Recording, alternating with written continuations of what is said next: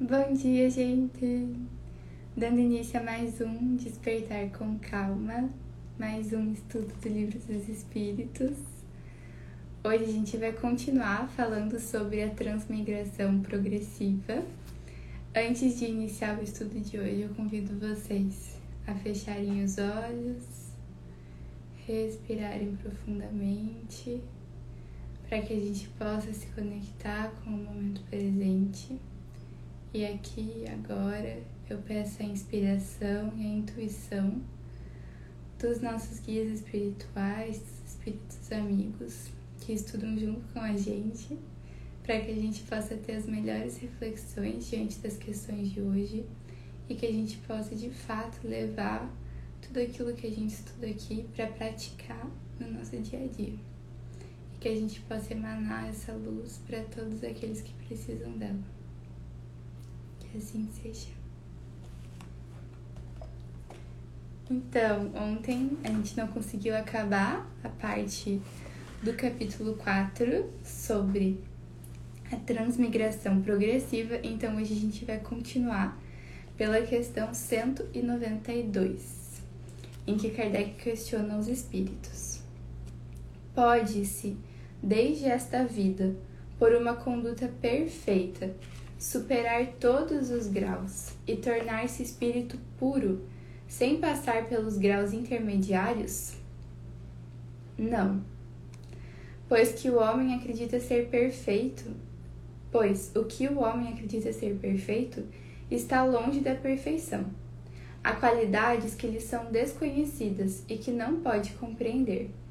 Ele pode ser tão perfeito quanto o permita sua natureza terrestre mas isso não é a perfeição absoluta. Uma criança, por precoce que seja, deve passar pela juventude antes de atingir a idade madura. Da mesma forma também, o doente passa pelo estado de convalescença antes de recuperar toda a saúde. Aliás, o espírito deve avançar em ciência e em moralidade. E, se ele não progride senão num sentido, é necessário que progrida também no outro para alcançar o alto da escala. Todavia, quanto mais o homem avança na sua vida atual, menos as provas seguintes são longas e penosas. Então ele questiona se a gente poderia, em uma única vida, atingir o grau de espírito puro. E os espíritos respondem que não, que a gente necessita de múltiplas existências para isso. E aí ele volta para aquele exemplo, para aquela analogia que ele fez ontem, da nossa vida espiritual com a nossa vida corpórea.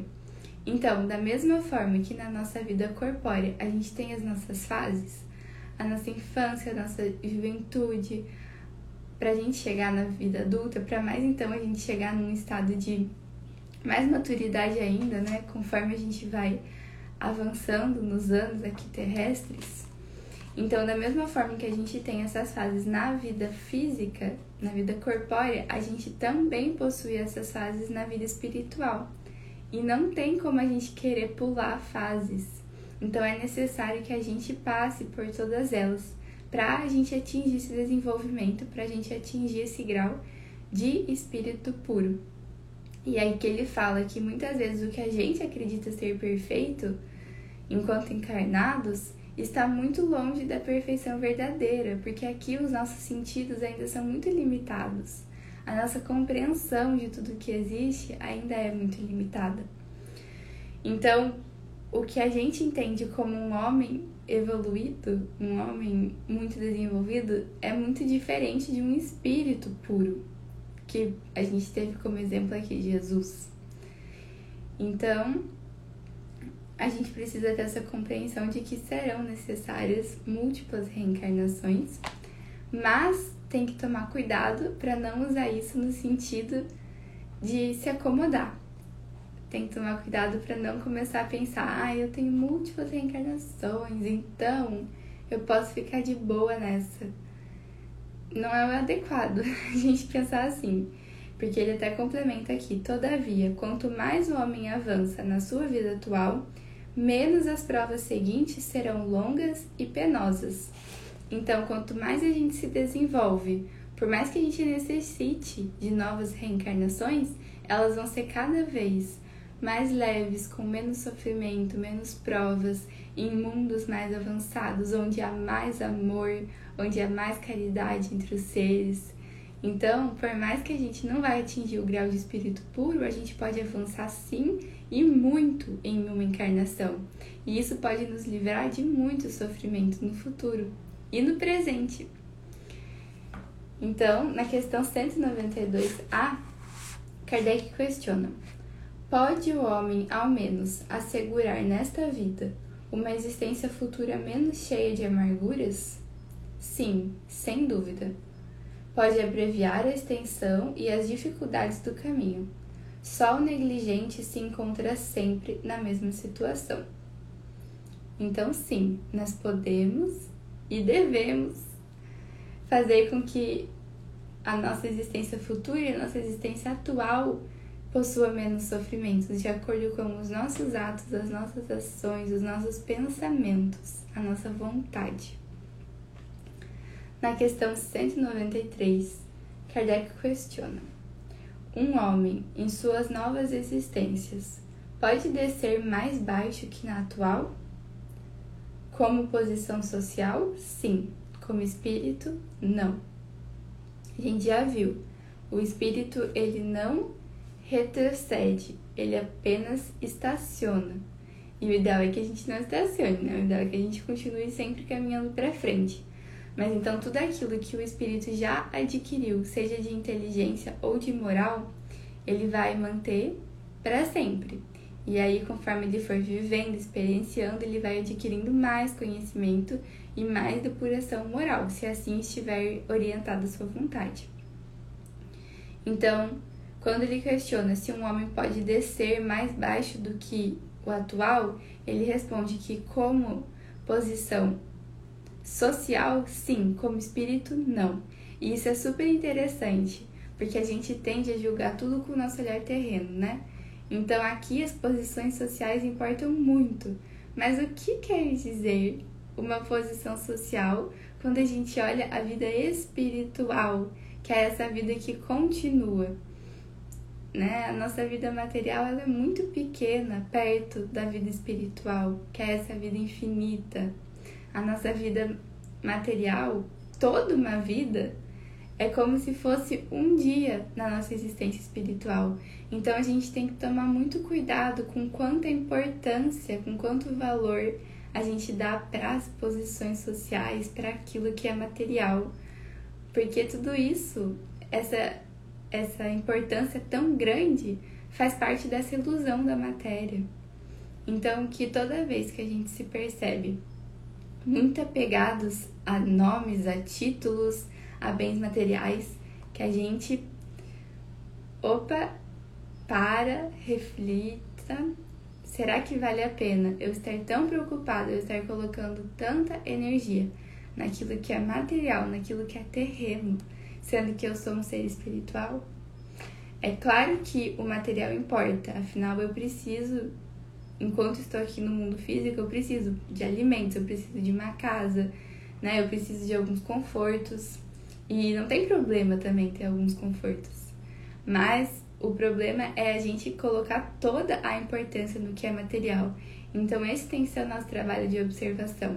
Quanta importância eu tô dando para aquilo que é material? Bom, então na questão 194, Kardec questiona: A alma de um homem de bem pode, numa nova encarnação, animar o corpo de um homem perverso? Não, visto que ela não pode degenerar.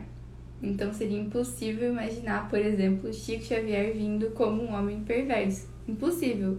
Porque não era o homem Chico Xavier que era bom, era o espírito dele, que era super evoluído em inteligência e em moral. Isso são características que o espírito dele já conquistou. Então ele pode vir em mais quantas reencarnações for, e ele vai continuar vindo com esse desenvolvimento moral e intelectual que ele já conquistou, que já é dele como espírito. Vocês compreendem? Então, na 194A, ele questiona: a alma de um homem perverso pode vir a ser a de um homem de bem? Sim, se se arrependeu, isso então é uma recompensa. Então, sim, esse é o caminho, né? Não existem seres unicamente maus. O que existem são seres que ainda não não estão evoluídos, que eles ainda não encontraram o caminho do bem. Mas Deus criou todos nós, todos, simples e ignorantes, para que a gente pudesse se desenvolver com o nosso livre-arbítrio, para que a gente pudesse escolher qual caminho a gente iria seguir. E aí, caminhando nessa jornada evolutiva, um dia todos nós atingiremos o grau de espíritos puros, o grau de perfeição. Então, hoje, esses homens que a gente vê que estão muito apegados ao mal, eles na verdade são espíritos que se perderam nessa jornada, mas isso não quer dizer que eles não possam se reencontrar. Afinal, todos nós estamos fadados a um dia alcançar esse estado de perfeição. Quanto tempo vai levar vai depender do nosso esforço, da nossa vontade, das nossas ações, mas todos nós vamos chegar lá. E na verdade, esses espíritos que estão apegados ao mal, eles são espíritos em sofrimento. Porque quanto mais mal você pratica, mais volta para você. É a lei da causa e efeito, é uma lei.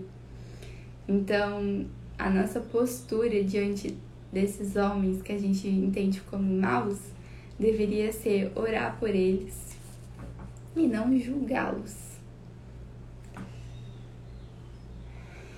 Enfim, na questão então 194A, Kardec coloca um comentário falando o seguinte. A marcha dos espíritos é progressiva, jamais retrógrada. Eles se elevam gradualmente na hierarquia e não descem de categoria que já alcançaram. Nas suas diferentes existências corporais, podem descer como homens, mas não como espíritos. Assim, a alma de um potentado na terra pode mais tarde animar o mais modesto artesão e vice-versa porque as posições entre os homens frequentemente estão na razão inversa da elevação dos sentimentos morais. Olha, isso é super importante da gente refletir sobre essa frase. As posições entre os homens frequentemente estão na razão inversa da elevação dos sentimentos morais. Então, que a gente tome muito cuidado com quem a gente vai eleger como exemplo, quem a gente vai eleger como admirável. Então, muitas vezes, não é porque a pessoa está numa posição de sucesso entre os homens que ele seja um espírito com as suas faculdades, com a sua moral desenvolvida. Então, que a gente tome muito cuidado em seguir, por exemplo, celebridades simplesmente porque elas são celebridades calma, deixa eu analisar como são os atos dela, como são as falas dela. E é assim a gente vai conseguindo perceber a verdadeira posição daquele espírito. Apesar de que ele pode estar numa posição de prestígio entre os homens, isso não necessariamente significa que é um espírito elevado. Inclusive, muitas vezes, essas duas posições se dão ao contrário ele coloca aqui. Então, que a gente esteja atentos com quem a gente vai admirar, com quem a gente vai seguir. Na questão 195, Kardec questiona: a possibilidade de melhorar-se numa outra existência não pode conduzir certas pessoas a perseverarem no mau caminho com a ideia de que poderão sempre corrigir-se mais tarde? Justamente aquilo que a gente estava comentando. Então, essa ideia de que, ah, existem múltiplas reencarnações, então eu posso ficar de boa nessa.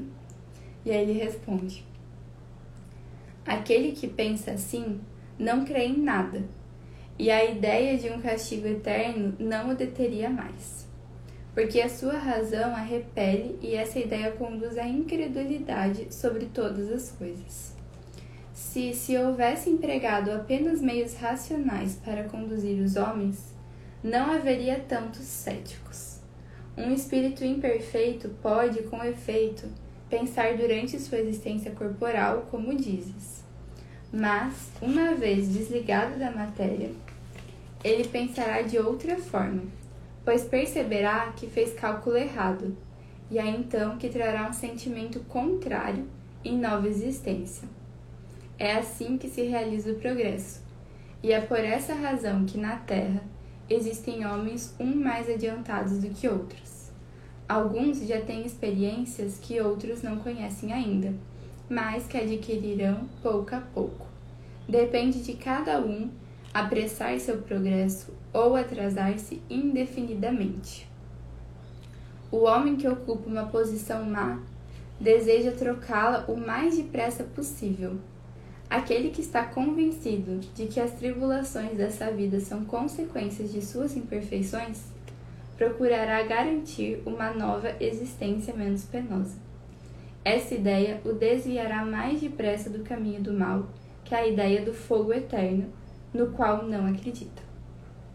Então ele nos traz o seguinte: essa pessoa que usaria a desculpa de múltiplas reencarnações para continuar no mal nessa reencarnação, para continuar no apego à matéria, nos vícios, enfim, essa pessoa é uma pessoa que de fato ainda não compreendeu, ainda não conseguiu trazer para o racional, trazer, enfim, para o seu campo da razão também, essa ideia da lei de causa e efeito, da, de realmente compreender as reencarnações, quais são os propósitos dela na nossa vida espiritual.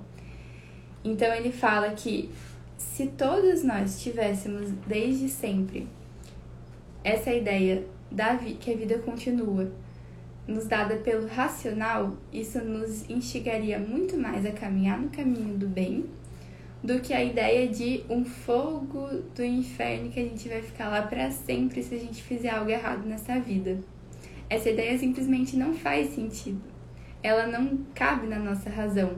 E é por isso que muitas vezes a gente foi ensinados a pensar assim e isso nunca nos preocupou, porque não é algo que cabe com a razão. Agora, quando a gente entende através do racional o porquê da gente agir corretamente em todos os nossos atos, porque todos eles se voltam contra nós no futuro.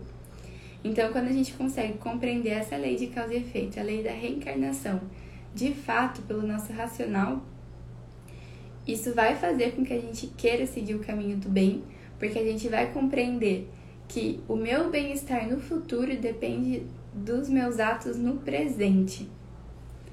Então, uma pessoa que realmente compreenda a reencarnação e a lei de causa e efeito, ela não vai estacionar ao compreender a reencarnação.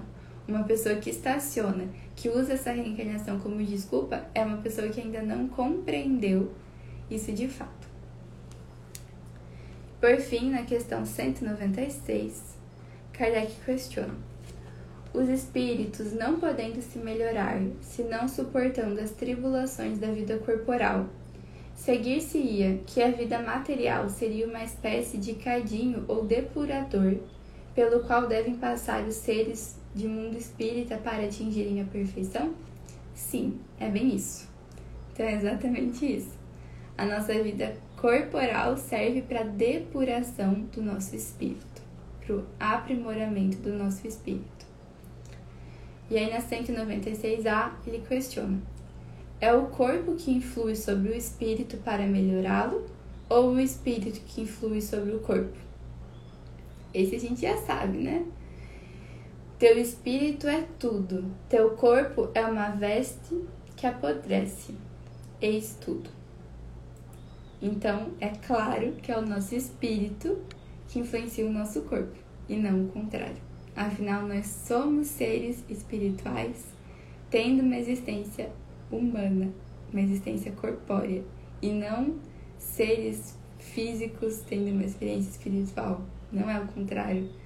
A nossa verdadeira imagem é a espiritual e o nosso verdadeiro lar é o espiritual. Então que a gente lembre disso sempre. E assim a gente acaba então essa parte do capítulo 4 sobre a transmigração progressiva. Desejo um ótimo dia para todos vocês. Agradeço imensamente quem está aqui estudando comigo, quem ouve depois o estudo pelo Instagram ou pelo podcast. São vocês que tornam esse estudo possível. Um beijo, gente. Até amanhã.